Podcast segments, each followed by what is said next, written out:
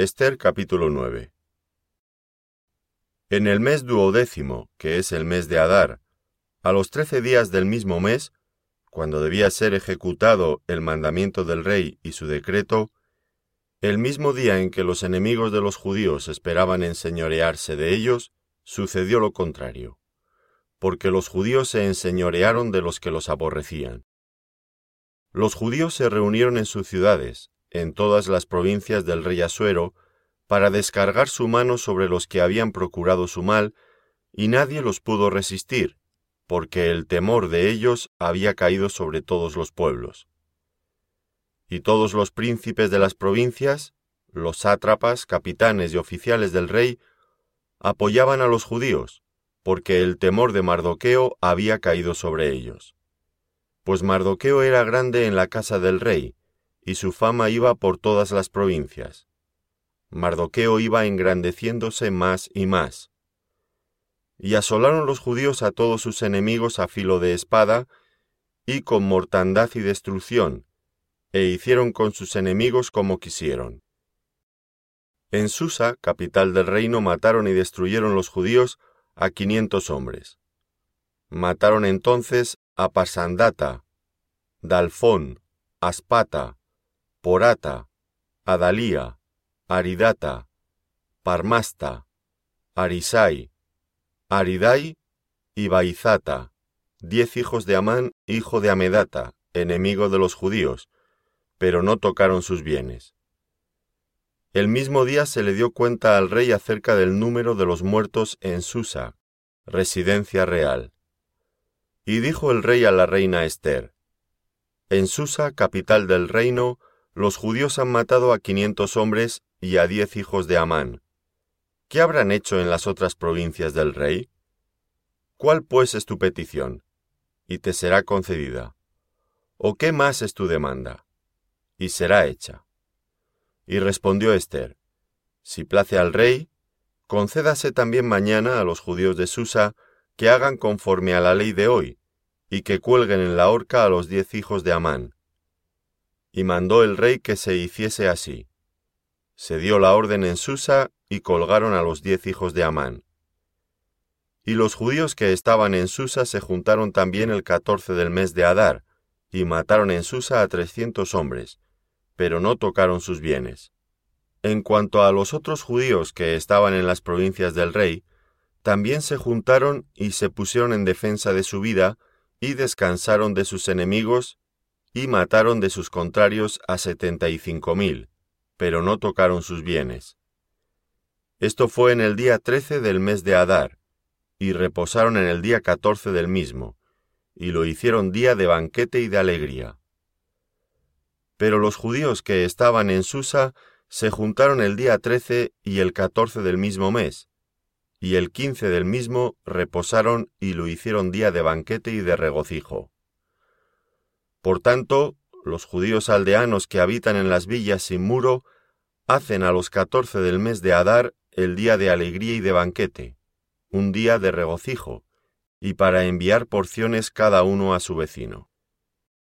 Y escribió Mardoqueo estas cosas y envió cartas a todos los judíos que estaban en todas las provincias del rey Asuero, cercanos y distantes, ordenándoles que celebrasen el día decimocuarto del mes de Adar y el decimoquinto del mismo, cada año, como días en que los judíos tuvieron paz de sus enemigos, y como el mes que de tristeza se les cambió en alegría, y de luto en día bueno, que los hiciesen días de banquete y de gozo, y para enviar porciones cada uno a su vecino, y dádivas a los pobres y los judíos aceptaron hacer, según habían comenzado, lo que les escribió Mardoqueo. Porque Amán, hijo de Amedata Agageo, enemigo de todos los judíos, había ideado contra los judíos un plan para destruirlos, y había echado pur, que quiere decir suerte, para consumirlos y acabar con ellos. Mas cuando Esther vino a la presencia del rey, el rey ordenó por carta que el perverso designio que aquel trazó contra los judíos recayera sobre su cabeza, y que colgaran a él y a sus hijos en la horca. Por esto llamaron a estos días Purim, por el nombre Pur, y debido a las palabras de esta carta, y por lo que ellos vieron sobre esto, y lo que llegó a su conocimiento, los judíos establecieron y tomaron sobre sí, sobre su descendencia, y sobre todos los allegados a ellos, que no dejarían de celebrar estos dos días según está escrito tocante a ellos, conforme a su tiempo cada año, y que estos días serían recordados y celebrados por todas las generaciones, familias, provincias y ciudades, que estos días de Purim no dejarían de ser guardados por los judíos y que su descendencia jamás dejaría de recordarlos. Y la reina Esther, hija de Abiail, y Mardoqueo el judío, escribieron con plena autoridad esta segunda carta referente a Purim, y fueron enviadas cartas a todos los judíos, a las ciento veintisiete provincias del rey Asuero, con palabras de paz y de verdad, para confirmar estos días de Purim en sus tiempos señalados, según les había ordenado Mardoqueo el judío y la reina Esther, y según ellos habían tomado sobre sí y sobre su descendencia, para conmemorar el fin de los ayunos y de su clamor. Y el mandamiento de Esther confirmó estas celebraciones acerca de Purim, y esto fue registrado en un libro. Esther capítulo 10 El rey Asuero impuso tributo sobre la tierra y hasta las costas del mar, y todos los hechos de su poder y autoridad, y el relato sobre la grandeza de Mardoqueo, con que el rey le engrandeció, ¿no está escrito en el libro de las crónicas de los reyes de Media y de Persia? Porque Mardoqueo el judío fue el segundo después del rey Asuero, y grande entre los judíos, y estimado por la multitud de sus hermanos, porque procuró el bienestar de su pueblo y habló paz para todo su linaje.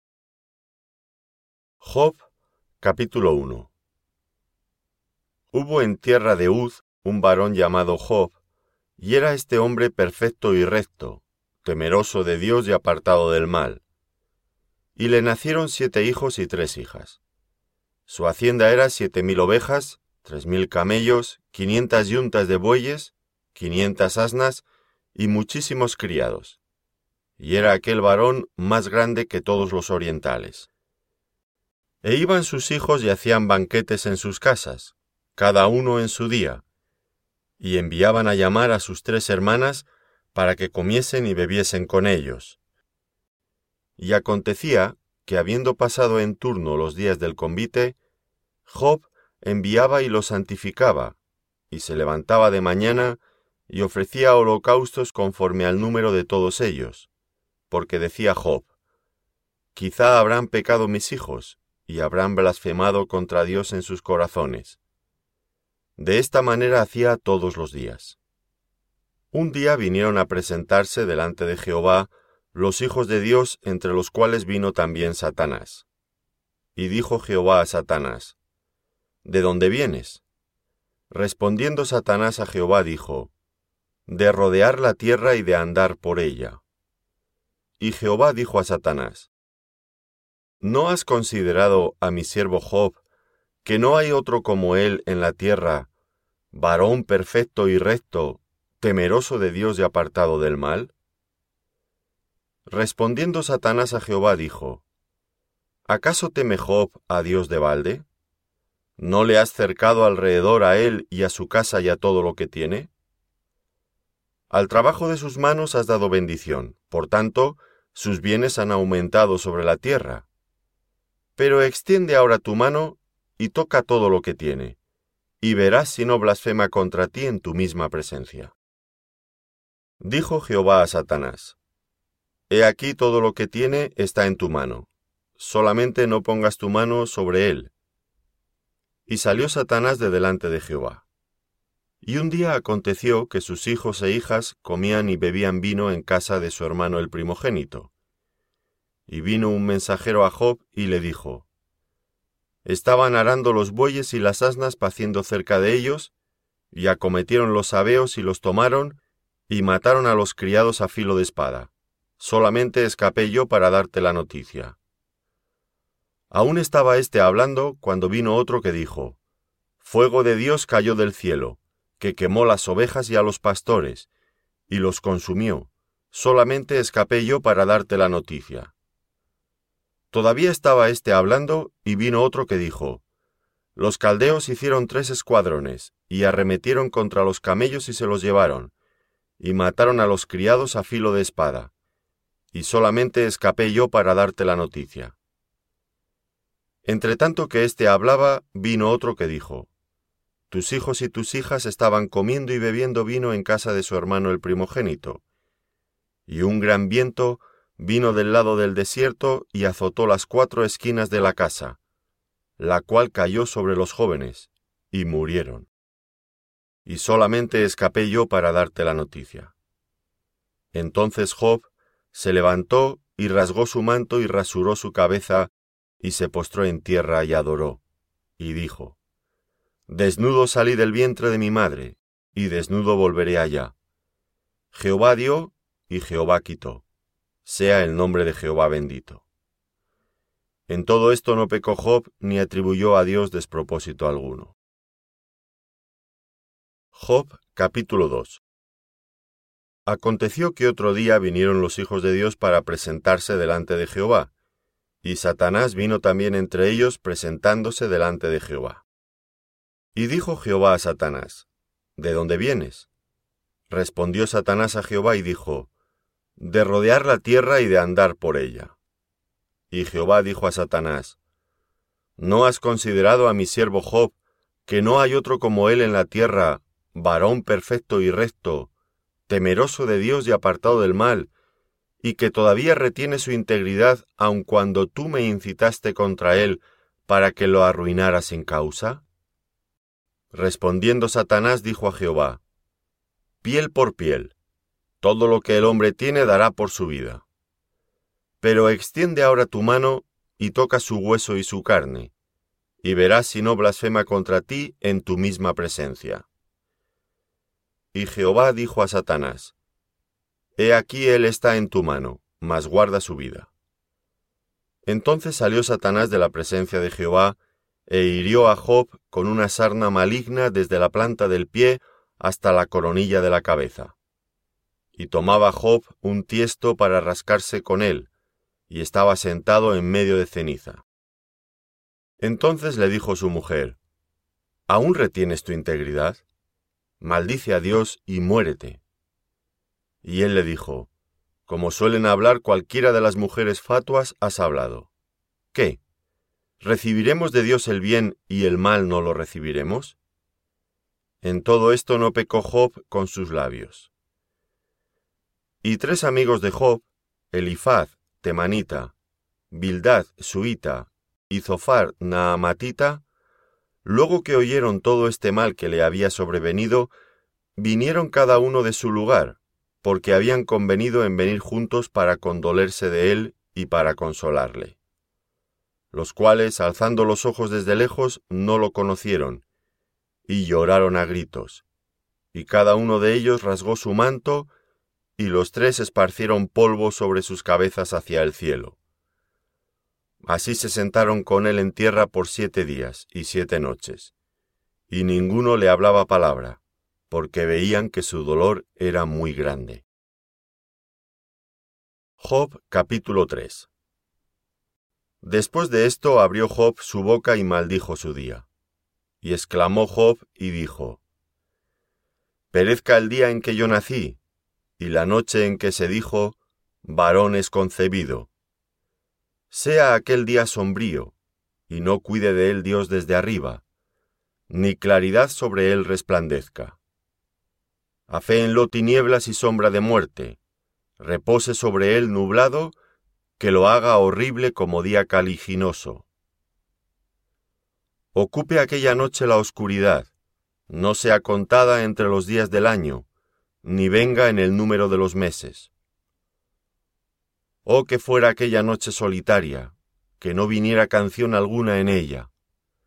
Maldíganla los que maldicen el día, los que se aprestan para despertar a Leviatán.